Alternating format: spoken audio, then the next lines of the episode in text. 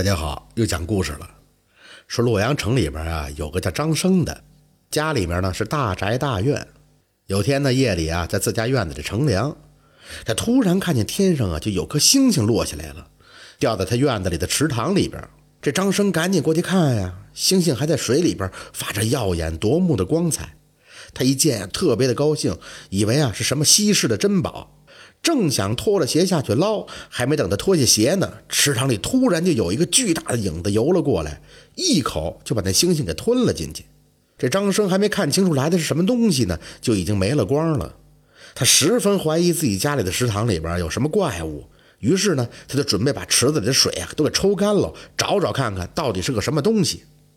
第二天呢，张生就让下人们将池塘里的水啊都用水桶给打走了。这前前后后忙活了一天。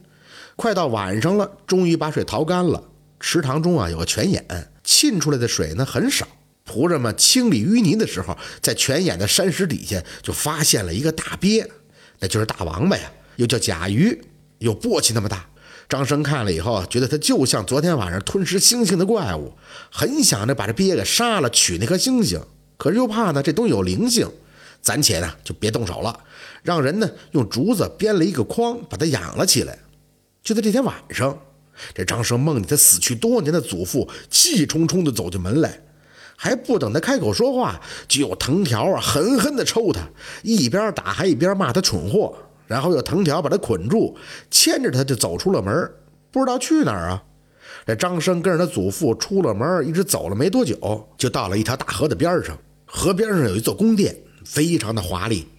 他祖父呢，在门前请求开门人许久，才获准进入了宫殿。进去以后，这殿上方端坐着一个老者，脸色看起来可并不友好。这张生被他祖父勒令就跪在地上，他祖父呢就开口呢向着老者求情，一直说了很久，老者却依然没有息怒。很多对话呢，张生都不记着了，只记得他祖父请求老者说：“哦，我这孽孙冒犯了您，呃，但还请您念在他不知情的份上，宽恕他的罪过吧。”哎呀，可以吗？您看看。老者斥道：“哼，我与你曾祖曾有约定，保你一门十代兴旺富裕。”而你的孙子为了财宝动了杀我的心思，这一点儿是不可原谅的。当初的约定也应该就此结束了。这张生的祖父跪在地上是苦苦的哀求啊，然而老者的态度已经非常的坚决，并让仆人送客。张生的祖父出来以后，就拉着他的手叹道：“啊，嘿，这应该都是命运的安排啊！哼，怎么能够改变呢？”这张生醒了以后，心里就特别的害怕，他赶紧去看那只被他囚禁的大鳖，果然已经不见了。这件事以后啊，他家的运势是越来越衰，做什么事儿都不顺，做生意从来就没有不亏本的时候。张生到了晚年的时候，家里啊已经是穷的叮当响了，最后只剩下了一间小院和几间厢房，几亩薄田，是艰辛度日而已。